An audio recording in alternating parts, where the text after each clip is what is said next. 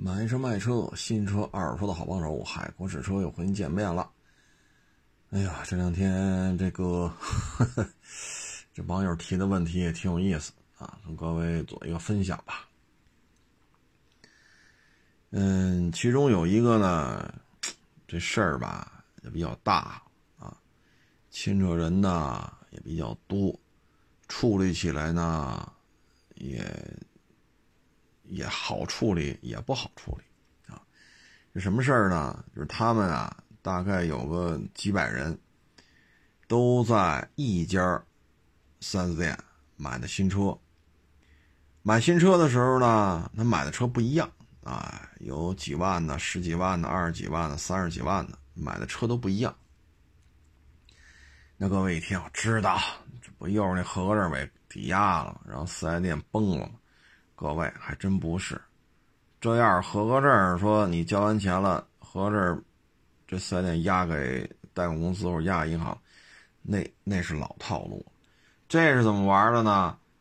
他找你做这个，你不是你不是找他买车吗？他就说了，您再签这购车合同，嘁哩哈喳一签，他说您这样啊，您这个咱们再从这个账户上走一下账，然后呢，或者说您做一个假分期，啊，我们就为了完成任务，啊，您把钱都打过来，但是呢，一半打这账户，一半打这账户，然后呢，办一分期，我再把这一半账户先打那半账户，啊，咱反正怎么说辞都有吧，因为不同的套路嘛，就让这几百人呢都签了字，只要你签字，车价还能降五千，这些人就都签了，签完之后，坏了，这四 S 店啊。破产了，崩了，啊，崩了之后，这几百人就出了问题了。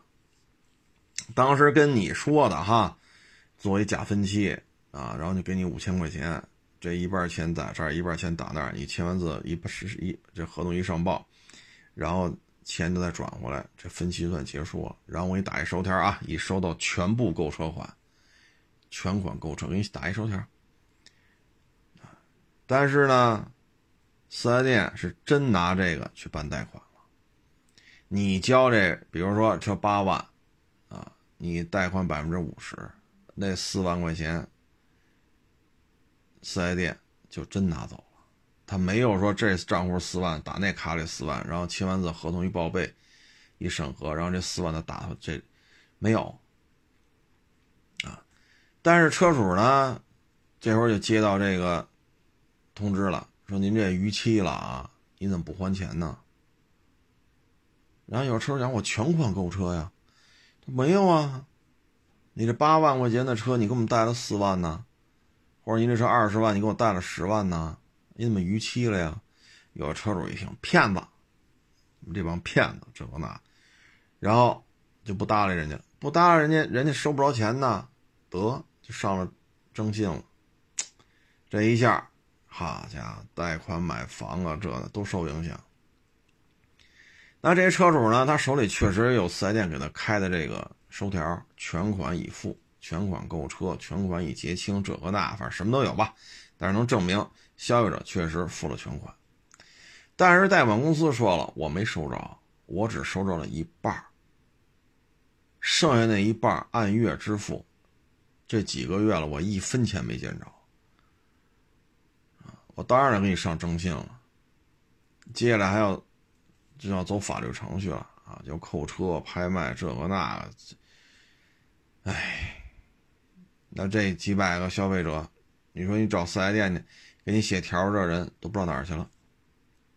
四 S 店营业执照注销了，店没了，人找不着了，卡里边没钱了，这四 S 店旗下没有资产了，你怎么办？你就是找着这法人来了，你说这有什么用？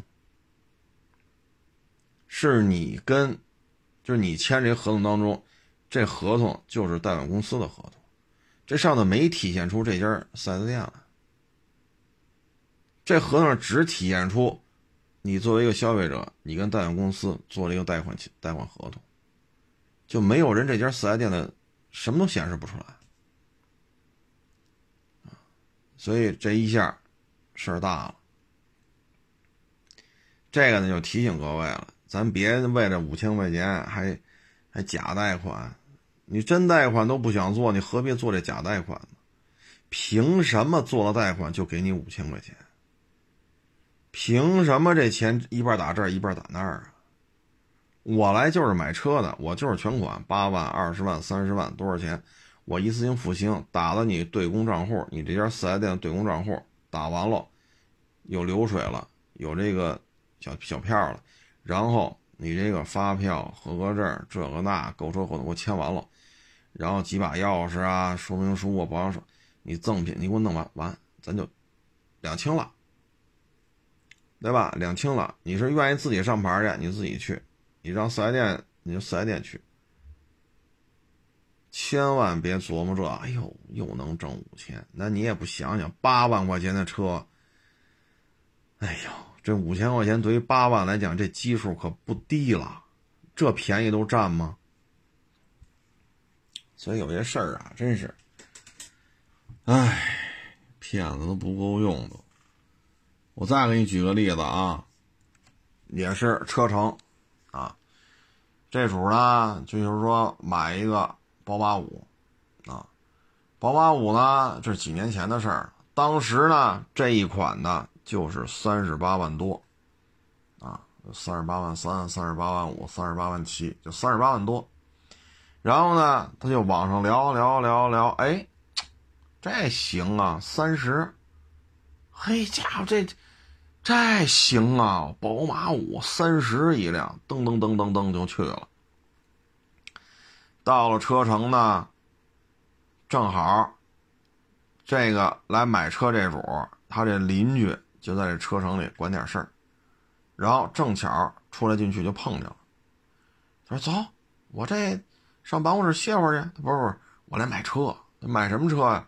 宝马五。哎呦，你帮我看看去，就在你们这儿一商户。那行，就跟着去吧。说多少钱呢？三十。车城这主讲不对吧？你这宝马三吧？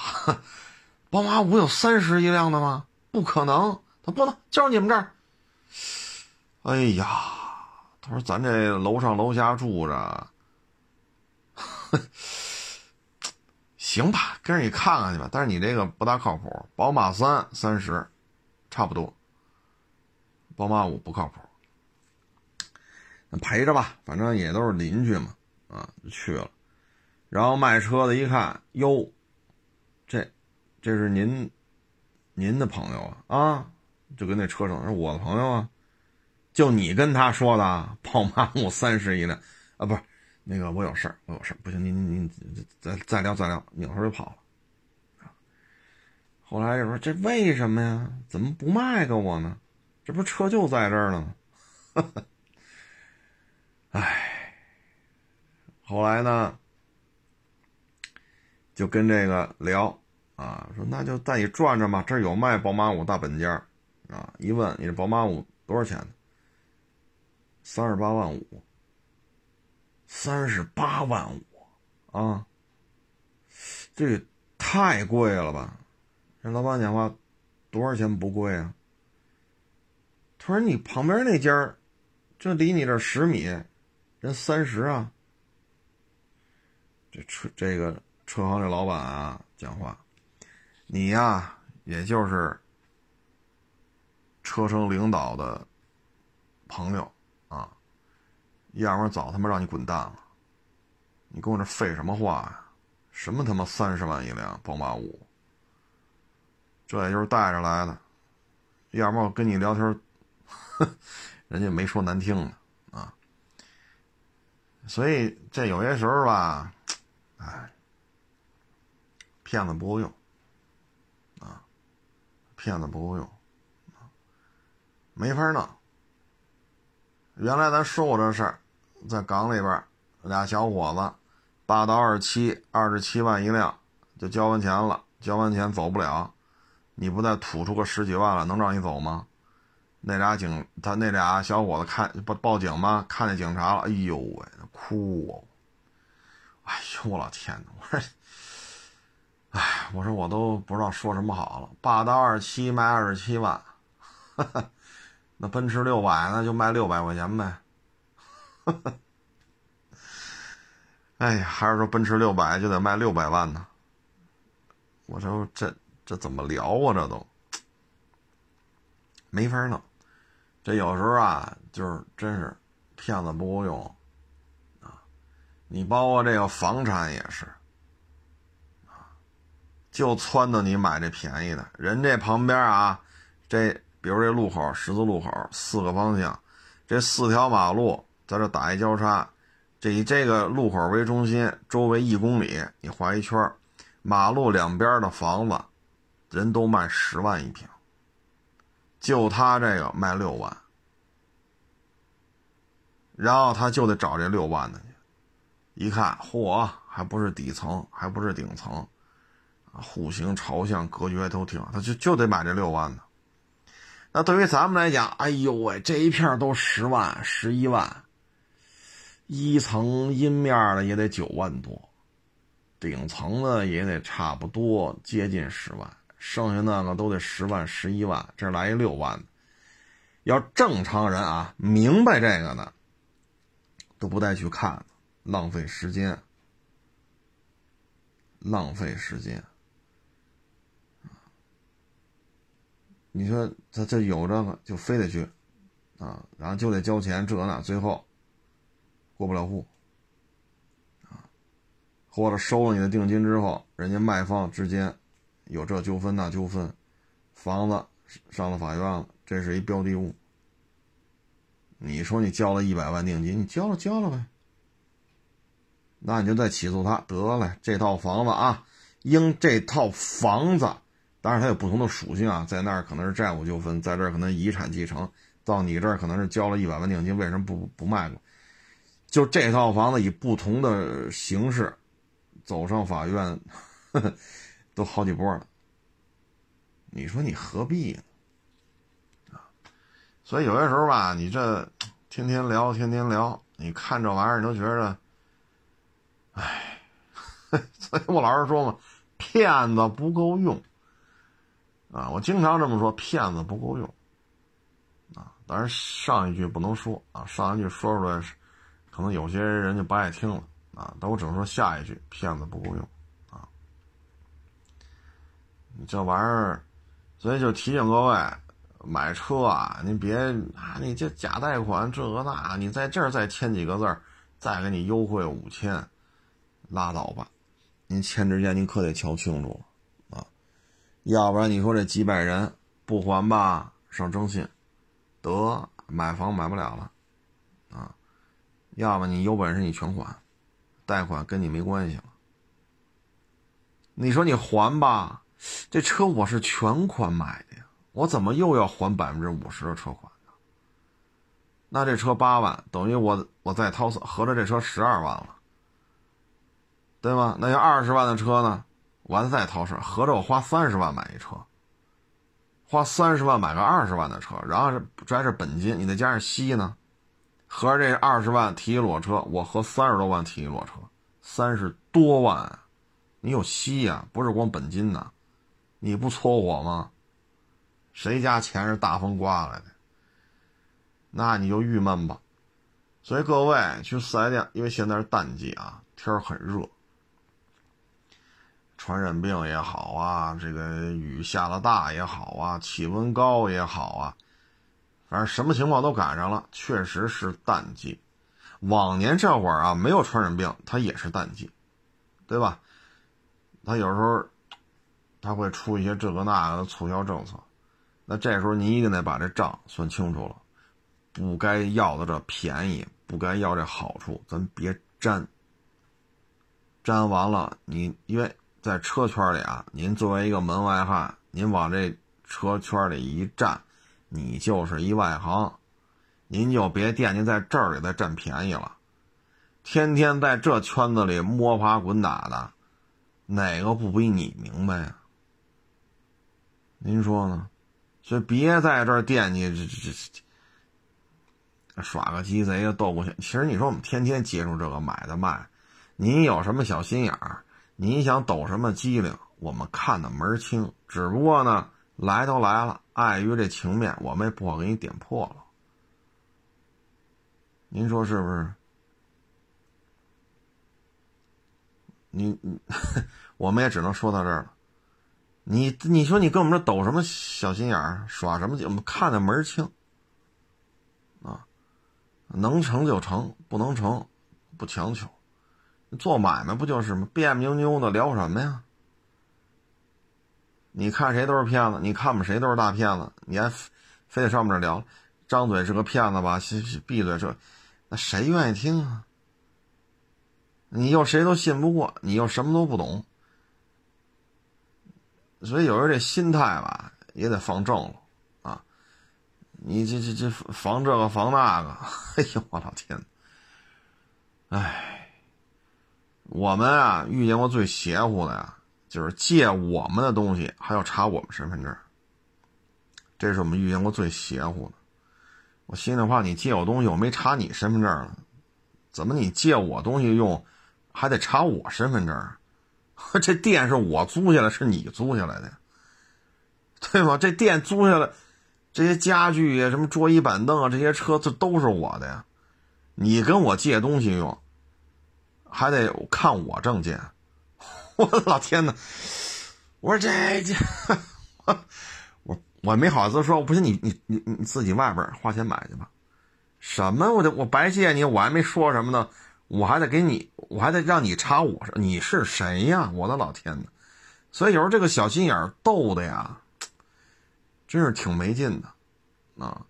所以来车城，或者说您去买房子啊，或者说您一些大宗这种商品交易，您去了您就是外行。啊，您别还想从谁身上再咔哧点这个咔点那，人家随便抖个机灵。都比你明白，但是我们在车城里边啊，看见过太多这种人了，啊，一来，哒哒哒哒指点江山，这那那这，我一看，嗨，这就是心虚，跑这儿拿话茬压人来了，呵呵，嗯，所以各位啊，就是因为天天都接触人，啊，所以说别在这儿想法太多。啊你说，我们一忍再忍。你包括原来就这啊，你这，呃，那啊对，帕金进上，对对，你这分斗箱拆过，变速箱拆过。我说我这底盘视频都公示了，一颗螺丝一颗螺丝拍的，怎么就拆过呢？那我是谁呀？好家伙，我开过多少进厂，这这一起啊都拆。我说您啊，我在边上。容您跟我展厅里吵吵十分钟了，这还有别人看车，我们也没说什么。你在我展厅里这么大嗓门吵吵十分钟了，这车发动机拆过，变速箱拆过，分动箱拆过，我说容您十分钟了，给您面子了。这还有别人看别的车呢，我租的地，我买的车，伙计工资我出的，你跑我这说这个了？我说十分钟了，您要还这么说，我就得问您一句了。您前十分钟我都可以既往不咎，但到了十分钟了还没完，哪儿拆了？就是拆我这。我说哪颗螺丝拧了呀？得，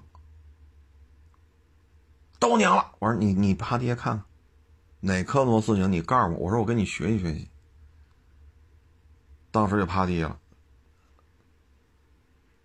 哎，没拧啊，哪颗螺丝拧？哪个也没拧啊，得。这仨人趴地下，我都没趴地下看，为什么？这车我自己检查的，我看什么看呢？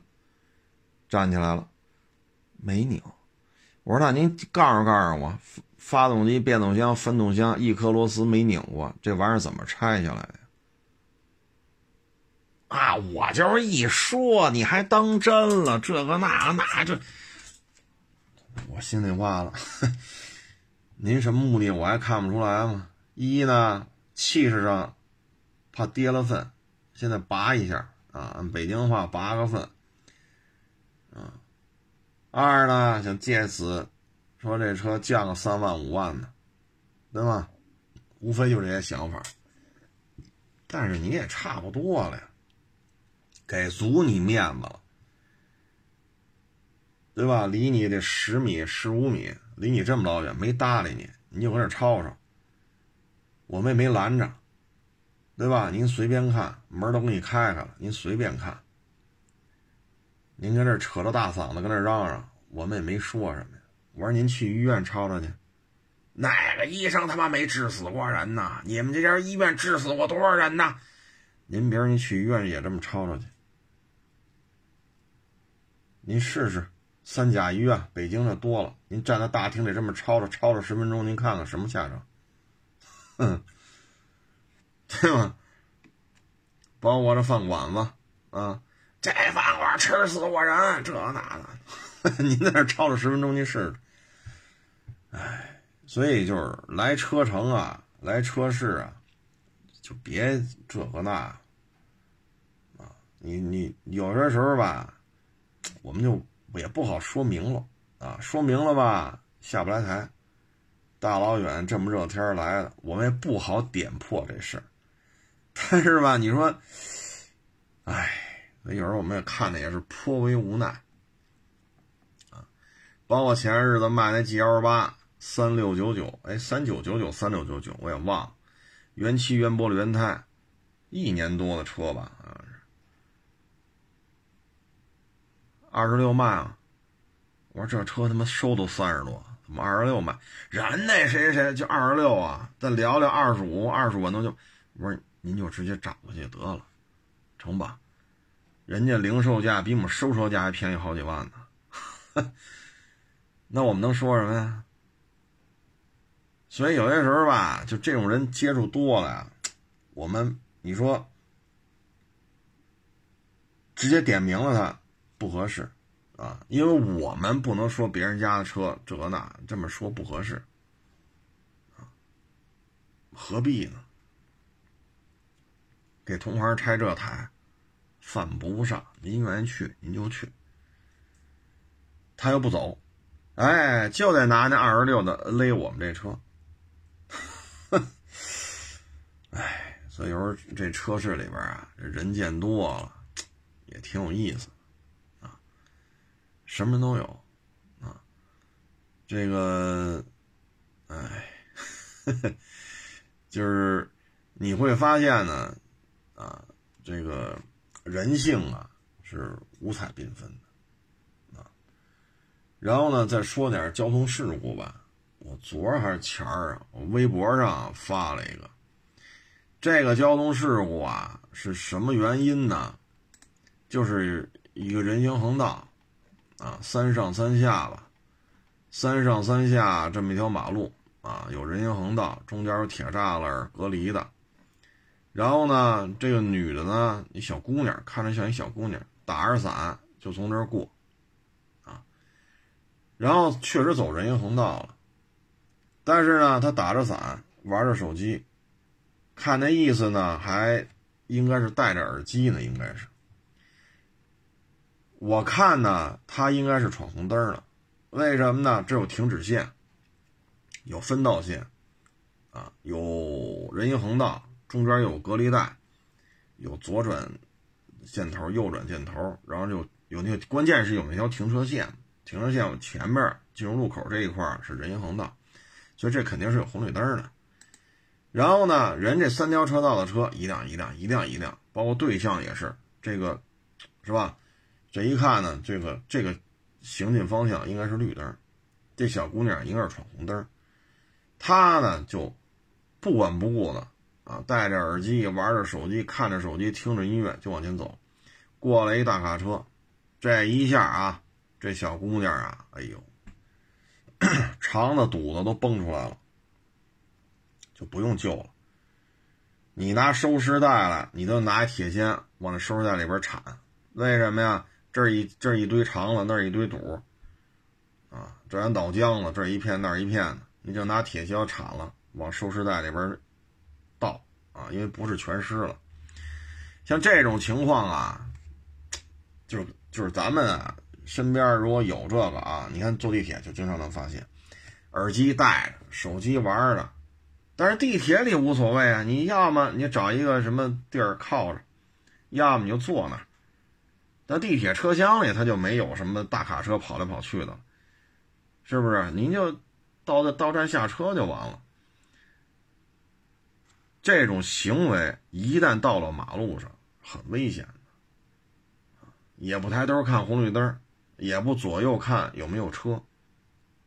你像到这会儿再分析谁的责任，你说有什么意义？花季少女，这儿一堆肠子，那儿一堆肚，这儿一滩脑浆子，压的跟肉馅似的，还得拿铁锨子一敲一敲铲。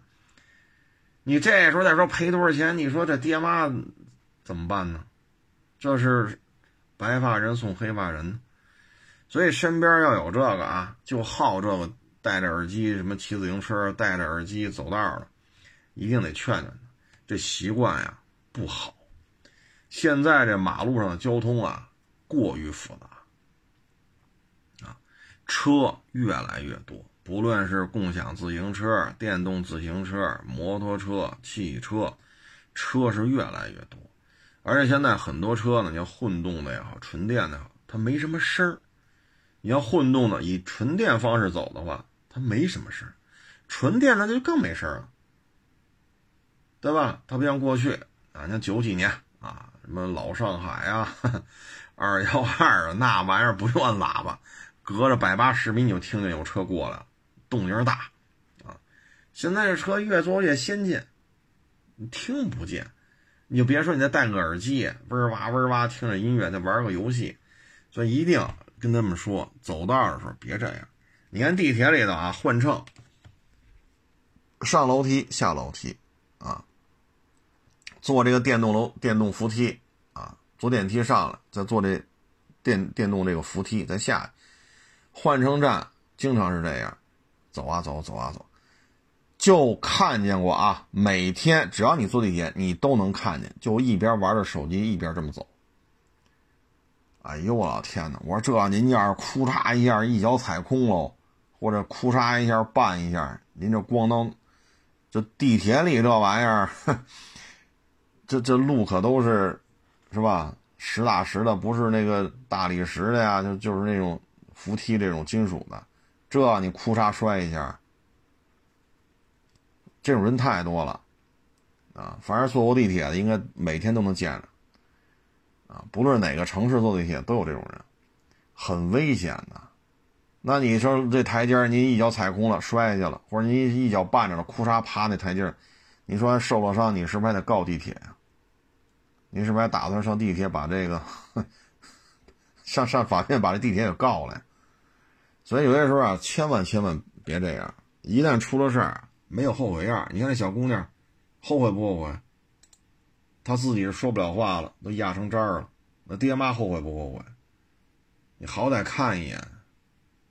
你像这个案例呢，即使说这女的闯红灯了，这车把她压成渣渣了，这只要是在人行横道上，他闯了红灯，这个机动车差不多五五开，五五开。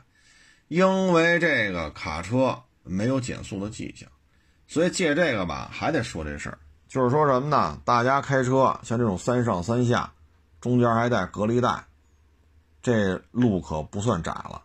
像这种路口啊，这个都是比较大的路口。那您在距离这停车线之前，虽然说您是绿灯，一定要带脚刹车，带着刹车灯进入路口。这咱反复说过。你像这个案例，卡车是没有减速的，所以他把那女的撞成这样，啊，压成这样。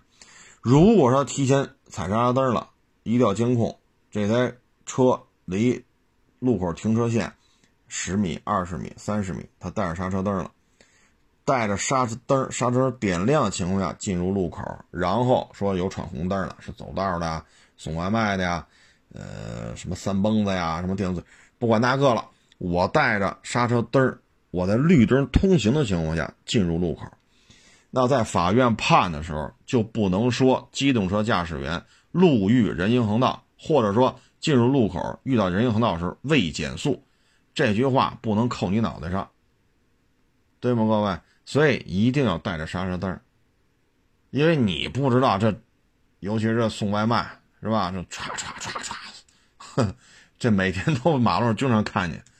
所以对于这种情况，咱也控制不了别人，那咱能控制就是自己。你把刹车灯带一下，车速变化呢有一点点，然后呢刹车灯也亮了，你呢也备好刹车了，这样对自己是比较有利的。你像这卡车司机没减速，那这五五开啊五五开，这没什么可说的了。如果他采取措施了，提前亮了刹车灯了，然后呢进入路口前二十米、三十米刹车灯亮了，小姑娘还往前走，他就开始一个视频当中，不仅刹车灯亮，还有明显减速过程，但是因为车比较大，小姑娘又头都不带抬的，那。可能卡车会判一个次要责任，也就是说三七开。所以各位开车的时候，这个一定得注意，尤其是现在这个电动自行车自溜来自溜去的，啊，这个是非常怎么说呢？不出事儿，您怎么吹您的牛去都没事儿。一旦牵扯人命案，不是谁嗓门高，不是说。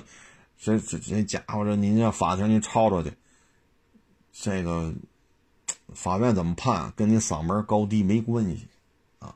所以这起案例吧，也是发在微博上了，就是仅供参考吧，比较血腥。所以我找的这版本呢是打了马赛克了啊，因为原版那个确实比较血腥。我微博上 发这是打了马赛克了啊，就是你看不清楚，走的还能看，撞了能看，压出来这儿滋一包那儿滋一包的，这个打马赛克。啊，又过于血腥了，就跟各位就分享一下吧，没有什么，没有什么说，就是能保证你又闯红灯又玩手机又戴着耳机听音乐，还没有任何一辆车会撞着你，就做不到啊这个，啊，而且一出事就这这就是大事啊，真的就成渣渣了，救护车来了也就是收尸，还得带把铁锹了。就对这些事儿吧，各位一定要注意啊！尤其是家里有这个年轻的啊，平时就好听这个听那个的啊，手机不离手，耳机也从来不摘，是不是？啊，咱不说这个，这太沉重了啊！今天呢，我看很多媒体啊，把2.5混动汉兰达的这个试驾啊，是文章也好，视频也好，都发出来了。我看了看呢，空间大了，储物格依然很多，然后各种配置增加了啊，特别是电子安全类的，然后油耗大幅度降低了，开起来非常的灵动啊，这些呢，嗯，我认我认为都对啊，都靠谱，毕竟一代更比这个一代强嘛啊。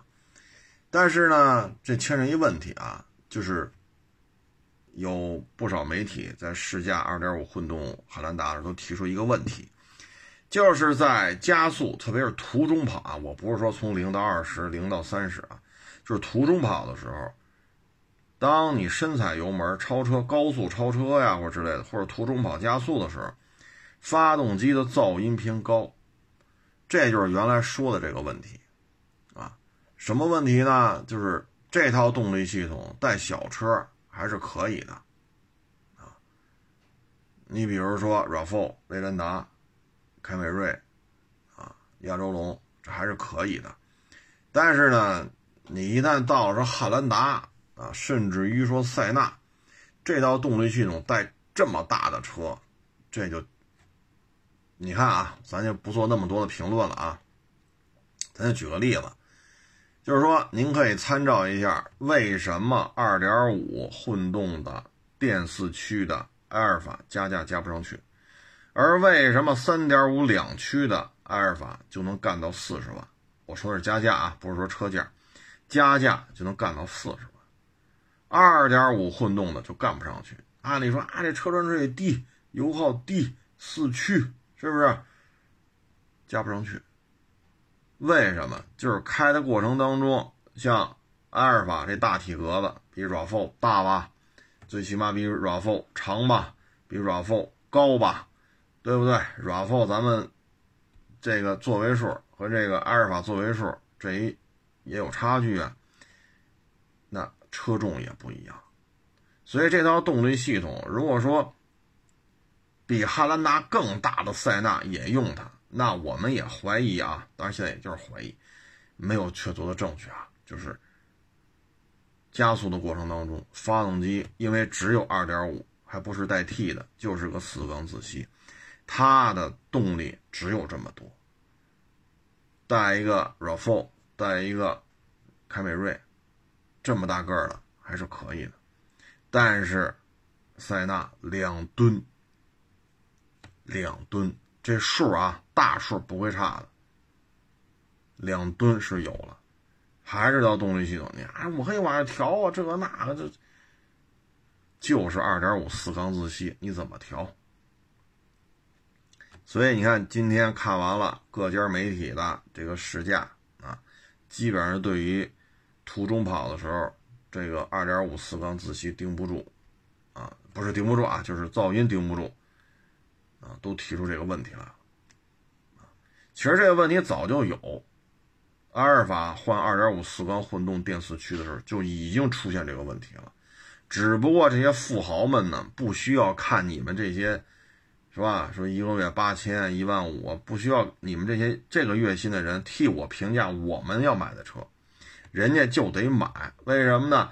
买一台大 S 是政治正确，买台埃尔法它也是政治正确。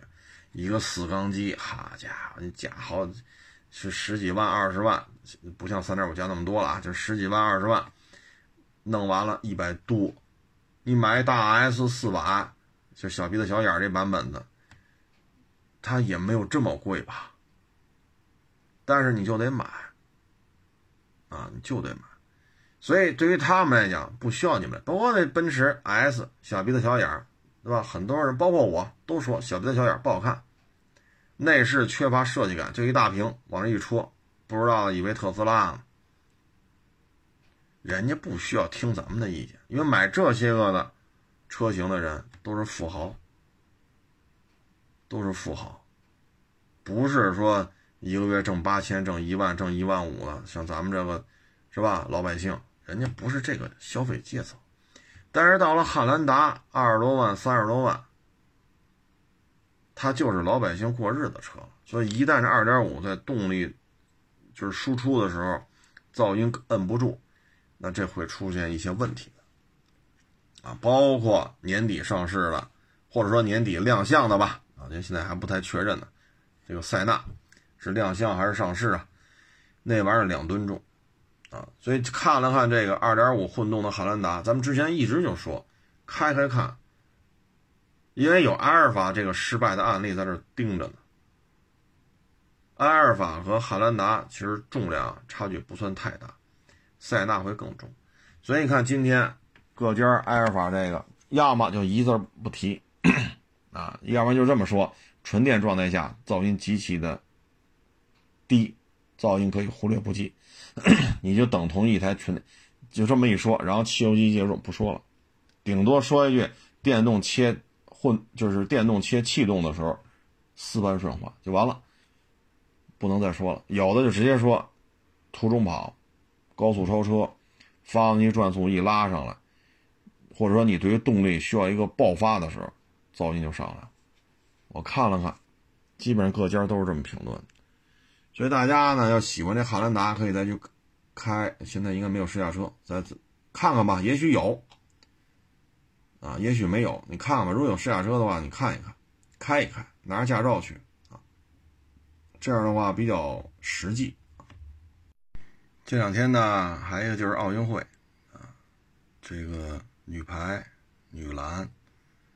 女足啊，然后很多网友呢就会说，男排、男篮、男足啊，这个我这足球接触的多啊，篮球、排球接触少，排球最少，篮球相对少一点啊。这个吧，我觉得，哎，做好这件事情是是是有难度的。首先呢，是一个专业的一个管理层，啊，你现在有很多这种能干这事儿的，啊，这这一说一大把，范志毅、孙继海，对吧？你看现在带着球队的李铁，啊，你包括像曹宪东，啊，马明宇，像这些都是非常有才华的这个球员，还有广东足球的代表彭伟国。当然了，人家离开足球圈之后，经商弄的是身价上亿啊，做买卖做的风生水起。但是彭伟国对于足球也是有感情的，就，这些人，他们都是可以说经验、技术、成绩啊，就以咱们中国球员来讲，他们都是巅峰之作，啊，包括高洪波、杨晨，啊，欧楚良，啊，李冰，啊，魏群，这些，对吧？但是。唉，这是一个问题。再就是场地确实大，占地面积比较大啊。然后呢，就是现在孩子要接受职业的培训，费用是非常高的。像七十年代、八十年代、九十年代，它是有体校，而现在体校说他练足球，说像那会儿说基本上费用比较低，现在可不行了。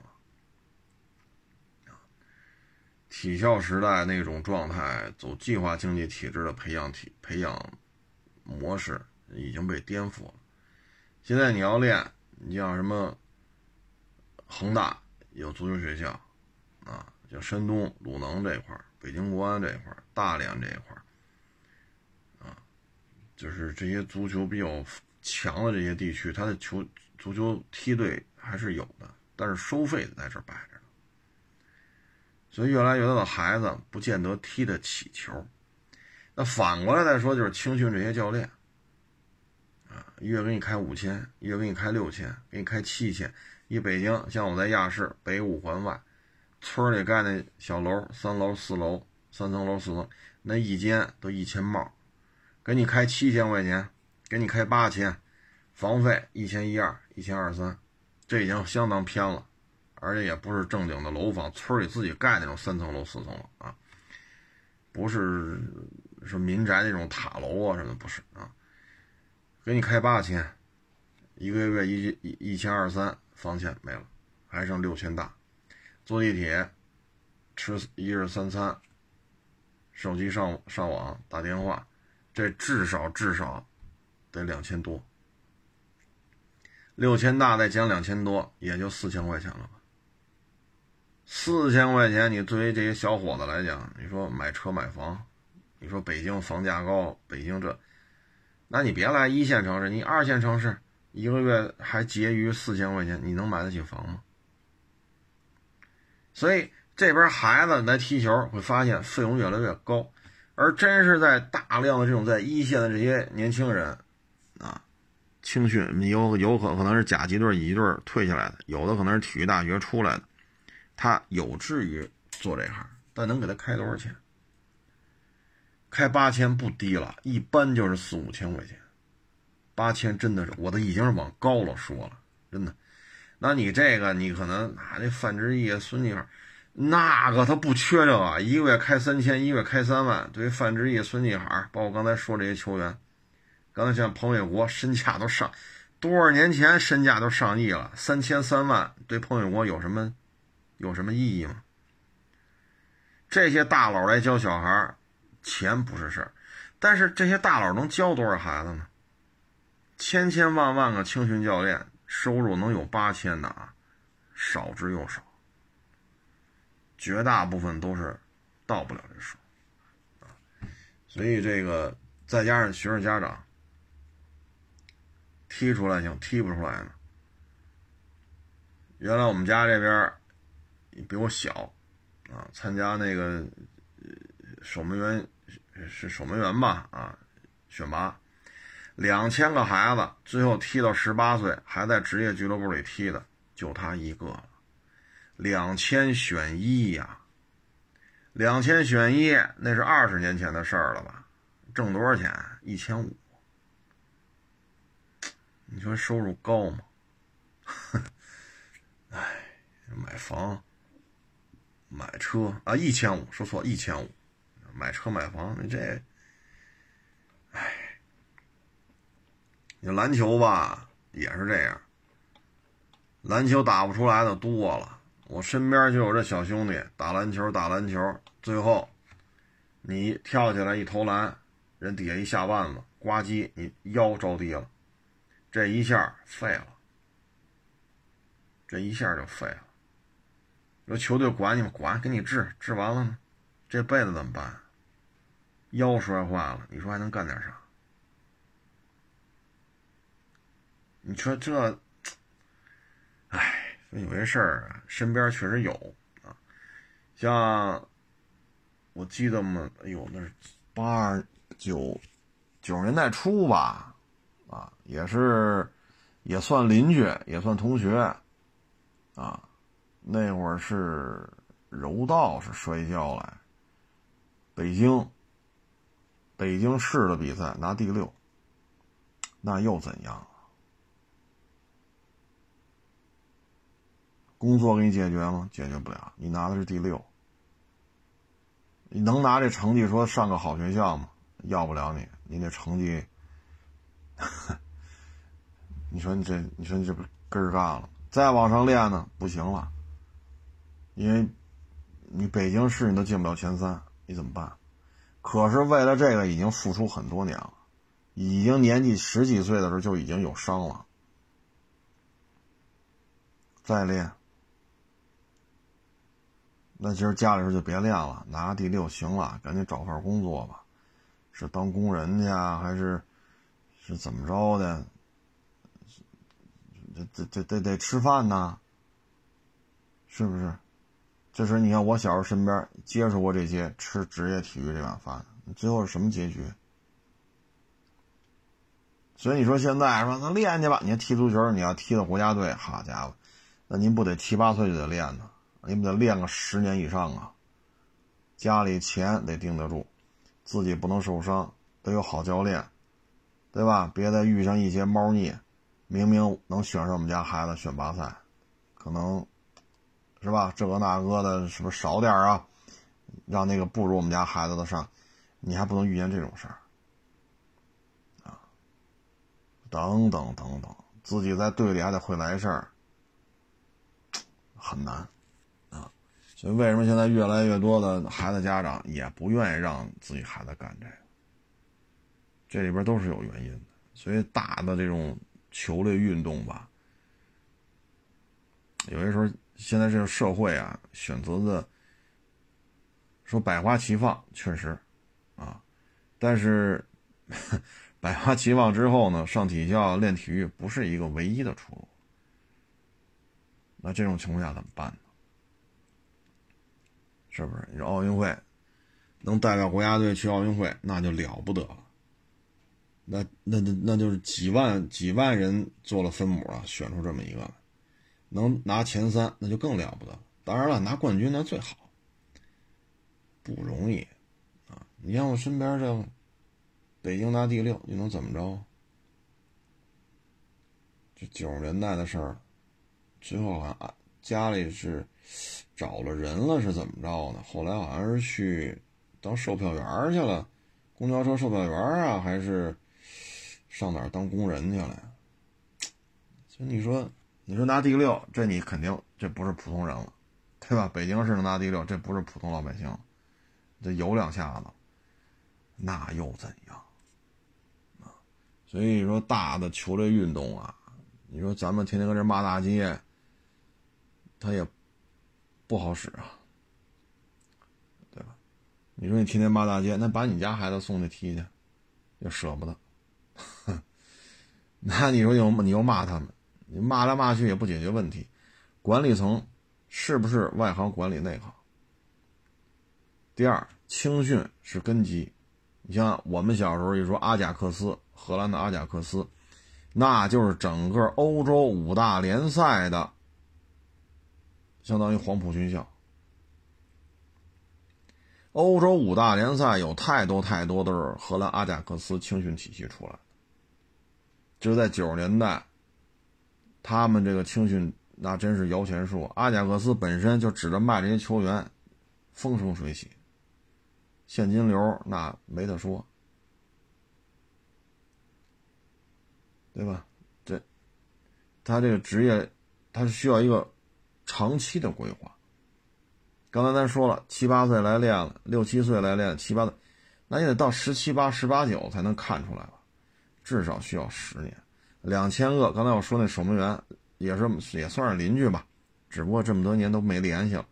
二十年前，他十八，那就两千选一呀。练了将近十年才练出来，他剩他一个。所以你要是说青训体育搞出来，需要很多默默无闻的人去默默无闻的付出十年以上，才有可能出成绩。所以这个真的是，不是说咱跟这儿啊，这这你女足、女篮、女排都那样，男足那这，骂大街不解决任何问题。这个我觉得只能是国家层面去投钱。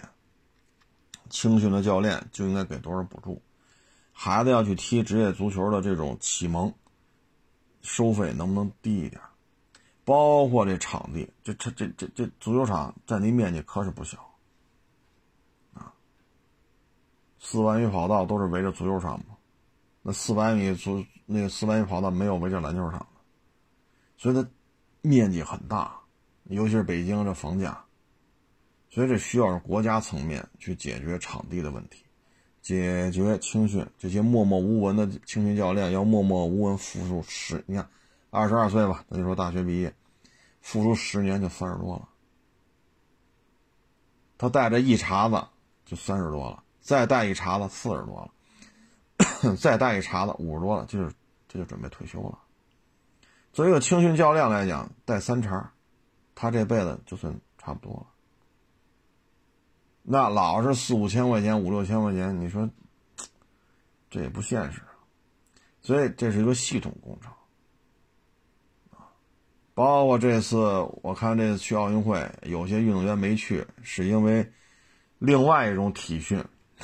看完了我也挺无奈的，什么引体向上啊，三千米长跑啊，好家伙，苏炳添，亚洲飞人，一百米短跑多少次跑到十秒以内，让他跑三千米去测试去，你这不是胡闹吗？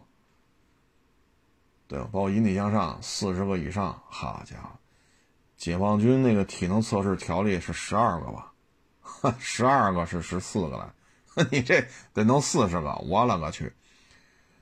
你这是挑特种兵呢，还是挑奥运选拔的？他有些东西就就跑偏了，你知道？哎，咱这不是搞五公里越野，对吧？你说苏炳添这样的人就跑一百米，你说你跑什么三千米？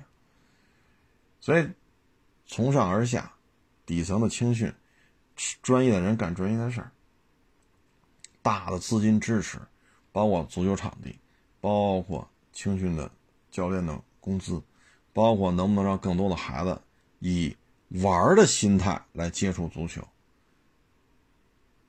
然后哎挺好玩的，踢着踢着哎就愿意踢了。不要一上来，尤其是小学阶段啊，我就特别反感就是什么呢？很多小学啊，我得比赛啊，我这区里我这我参加一足球，我能拿第一吗？我不能拿第一，我这个是吧？我这个排名啊，考核呀，我这个校长本身的这个。这个方方面面的利益啊，是吧？我区里足球联赛，我们学校拿了第一，我明年考怎么着？我能不能升到什么区里边去？这些太就是相当于小孩你说小学能有多大？对吧？七八岁、十岁，什么都不懂，他就觉得疯跑去挺好玩。哎，你稍加点拨啊，足球能这么踢？七八岁、十岁踢的有模有样了，有无球跑动啊，进攻队形啊，防守队形啊。盯人中卫、拖后中卫啊，等等等等。前卫线和后卫线的呼应啊，前卫线跟进，前锋往前冲啊，后卫线断后等，他能明白这些东西。十岁是，他也就这。这时候你把你学校的排名啊、经费的分配呀、个人的一些，是吧？写总结时能不能多写两笔啊？我们又拿了什么的？这些东西一旦揉进来，对于小学阶段的足球、排球。篮球，包括其他的团队类的这种体育项目，都是负面。他只有七八岁，他只有十岁，小学嘛，他就这么大。说十五六，那就是，那就不是小学了，他就这么大。他们对于社会这些功名利禄不懂，他们寻求的是一种乐趣。哎，踢足球啊，打篮球啊，排球啊，是吧？所以小学这个阶段应该就是爱好。但是现在很多时候要求比赛，有区里的、什么市里的，然后要排名、要经费，你学校要要要校长跟校长之间要比，这有时候就变味儿了。所以小学阶段比赛不要排名，不要跟这跟那个说这是加分项，就是纯粹的爱好。你说八岁这小孩子有什么心机？十岁他有多大城府啊？但是现在很多时候，小学这阶段他就各种排名啊、考核呀、经费的划分呐、个人的仕途的这种，所以有时候就跑了，跑了调了啊。就是应该从喜欢变成爱好，从爱好愿意投入，从投入多了变成专业了，然后踢出来了就踢出来了，不踢出来呢，他也爱好这个足球。我觉得这也是一个最好的状态。最起码小学、初中就应该保持这个状态。但是我们也能理解啊，学校和学校之间，那你也是干这，我也干这，怎么就你们学校就这么好啊？怎么你就能，哈，是吧？考核要评级你就高，我这这，然后你就嘣儿你就提不上，我都是坐这位置，咱也能理解，啊，咱也能理解，都是一堆事儿，担着各种责任，啊，但是。哎，这真不是说骂大街能解决的。要能骂大街，哈，中国男足就世世界杯，咱也拿个冠亚军，那咱就骂去，一起骂去。哎，问题有些事儿不是这么能解决的。哎呀，最近还有问这个买二手房的，二手房啊，现在政策，现在嗯，你看弄完了这种教培。教育培训，啊，嗯，然后现在就是二手房的这个中介费，这个目前反正 有的说就是平均工资的三倍，啊，这里边咱也不好说，嗯，因为现在很多问题都属于怎么说呢？您自己拿主意啊，因为这是大宗交易。这不是一个过去那种研判了，因为它属于政策调整。现在国家呢想法呢就是鼓励多生孩子，凡是对于多生孩子会造成焦虑、造成顾虑的，都要进行动一动、调一调啊。反正房产嘛，你要是买像北上广深，你得结合各个城市的政策。上海。深圳就属于涨幅过猛，啊，二零年，包括今年前几个月涨幅过猛。北京呢属于慢牛，涨了吗？涨了，说翻番的涨吗？嗯，那没有，那真翻番涨，那那坏了，那就，所以现在呢，就是北京这个政策呢，一直就严，啊，从一七年的调控政策能看出来，一七年、一八年、一九年、二零年这四年。北京的调控政策之严是远高于深圳、上海、广州的，他们的调控政策都没有北京这么严，所以死卡死卡，所以才有了二零年疫情到现在一年半，大概涨了个百分之三十、百分之四十，就涨得比较猛的啊，百分之三十、百分之四十，也有百分之五十，但不太多，那基本上就是百分之三十到四十。呃，当然也分地儿啊，也得分地儿，学区啊、位置啊、地铁呀、商业配套啊、求职的高薪工作等等等等。至于说您这个具体，哎呀，反正我觉得，因为咱不是投资嘛，咱就是自己住嘛。那你需要一套房子，今年需要，我也不管它是高了低了，我今年就得有套房，那你就得买。比如说娶媳妇儿。比如说，原来可能跟老家凑合凑合啊，六七十平的房子，两口子加上爹妈四口人，哎，可能今年要生，六七十平住五口人，这住不下了，那您就得买，那这房子就得买。所以刚需，咱住房不炒嘛，您就结合您自己的情况来研判现在这个调整啊，没法说了啊。你过去你看这个新东方什么的，这挺有发展的，但是影响到出生率了，那就得动一动，调一调啊。所以住房这事儿吧，如果说您就是刚需，就像咱们之前说过，地铁呀、学区啊、医院呀、超市啊、购物中心呐。啊，或者说挨着一些薪水比较高的这种，比如说西二旗，啊，比如说亦庄，比如说望京，它有一堆高薪的工作在这，啊，你综合研判，像这马上就升了，那您就买吧，您就别管它中介费现在是二点五，然后可能是就是平均工资三倍，那个二点五多少三倍，哎呀，您就别考那么多了，因为什么？那肚子里那孩子他等不了。你说他马上要生了，别出来！你肚子里别出来！你等这中介费调完了，你再你再出来，这不是等不了吗？是不是？所以有些事儿吧，就是您自己拿主意了。你像这玩意儿，哎呀，我也真没这本事啊！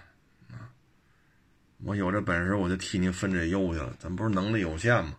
啊，这孩子都要出来了，您又看上这房子了，二点五，您聊聊去呗。两个点行不行啊？你别二点五中介费，两个点，一点八、一点七，就聊去呗。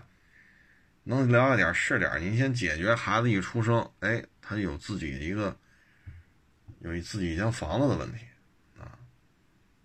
你六十多平，你五口人住，两居室，天这么热啊，确实不太方便啊。这有什么说什么，客观现状啊，客观现状。咱没有说挤兑谁呀，哼，瞧不起谁，咱没这意思。但是都到这会儿了，你就买去吧。哎呀，你管他二点五、二点七、一点八、一点七，是不是？孩子都要出来了啊。然后这两天吧，难得啊，就就今天中午开始，终于见着太阳。好家伙，这雨下，哎呀，今天还跟。平谷那边的这个同行聊呢，啊，延庆啊什么，是哪几座水库一直放水呢？雨下的太多了，所以啊，明儿可能还是个晴天未来二十天吧，就是周日和周一是确定是晴天。当然啊，也保不齐一高兴，裤衩就开始下了。就是明确的，明天周日，后天周一是晴天。未来二十天啊。您别因为天晴了，您就又山里边玩去了。这都下了多少场雨了？这北京不是因为出一天太阳就没事了！所以还是要注意安全啊！行了，这不多聊了啊！谢谢大家支持，谢谢大家捧场，欢迎关注我的新浪微博“海阔试车手”微信号“海阔试车”。